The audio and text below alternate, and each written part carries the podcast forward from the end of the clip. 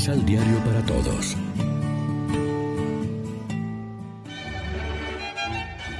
Proclamación del Santo Evangelio de nuestro Señor Jesucristo, según San Mateo. Entonces Jesús dirigió al pueblo y a sus discípulos el siguiente discurso. Los maestros de la ley y los fariseos se hacen cargo de la doctrina de Moisés.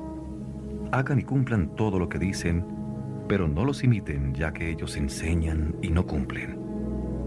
Preparan pesadas cargas muy difíciles de llevar y las echan sobre las espaldas de la gente, pero ellos ni siquiera levantan un dedo para moverlas.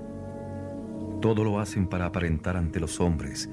Por eso hacen muy anchas las cintas de la ley que llevan colgando y muy largos los flecos de su manto. Les gusta ocupar los primeros asientos en los banquetes y los principales puestos en las sinagogas también les gusta que los saluden en las plazas y que la gente les diga maestro.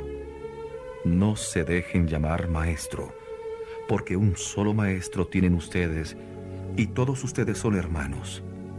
Tampoco deben decirle Padre a nadie en la tierra, porque un solo Padre tienen, el que está en el cielo. Ni deben hacerse llamar doctor, porque para ustedes Cristo es el doctor único que el más grande de ustedes se haga servidor de los demás, porque el que se hace grande será rebajado, y el que se humilla será engrandecido. Lección Divina Amigos, ¿qué tal? Hoy es martes 2 de marzo y a esta hora, como siempre, nos alimentamos con el pan de la palabra que nos ofrece la liturgia. El Evangelio de Mateo pone en boca de Jesús varias amonestaciones fuertes contra la falsedad e hipocresía de los letrados y fariseos. Ellos enseñaban una cosa, pero procedían de manera contradictoria. Imponían pesadas cargas que ni siquiera estaban dispuestos a llevar. Eran prepotentes y soberbios, amigos de reconocimientos públicos, de elogios y privilegios. Ante semejantes actitudes, el Señor enseña las actitudes cristianas, la humildad, el servicio. Quien quiera tener un puesto de honor en la sociedad y en la comunidad cristiana debe hacerse servidor de su prójimo por amor.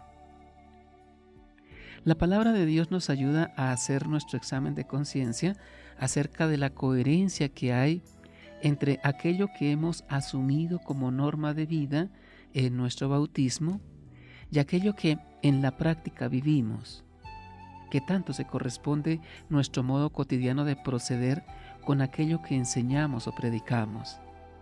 En otras palabras, el Evangelio nos invita a la autenticidad y la coherencia, a evitar la soberbia y la vanagloria, a escoger como ideal de vida el servicio y la humildad. En nuestro camino cuaresmal de conversión, no podemos olvidar que el cambio de vida se demuestra como auténtico en gestos y actitudes de justicia y caridad. Esto es lo que agrada a Dios, el compromiso real y eficaz a favor de los hermanos más pobres y desamparados.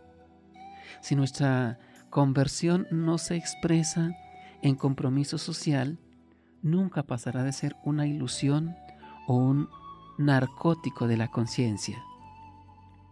La práctica de la justicia y de la vivencia de la solidaridad nos permiten presentarnos ante Dios para recibir su perdón y su misericordia. Reflexionemos. En este tiempo de cuaresma, ¿qué signos y actitudes de conversión estamos cultivando? ¿Evitamos sentirnos superiores a los demás, sabiendo que somos hermanos? Oremos juntos. Señor, vela con amor continuo sobre tu iglesia, y pues sin tu ayuda no puede sostenerse lo que se cimienta en la debilidad humana, protégela en el peligro y manténla en el camino de la salvación. Amén. María, Reina de los Apóstoles, ruega por nosotros.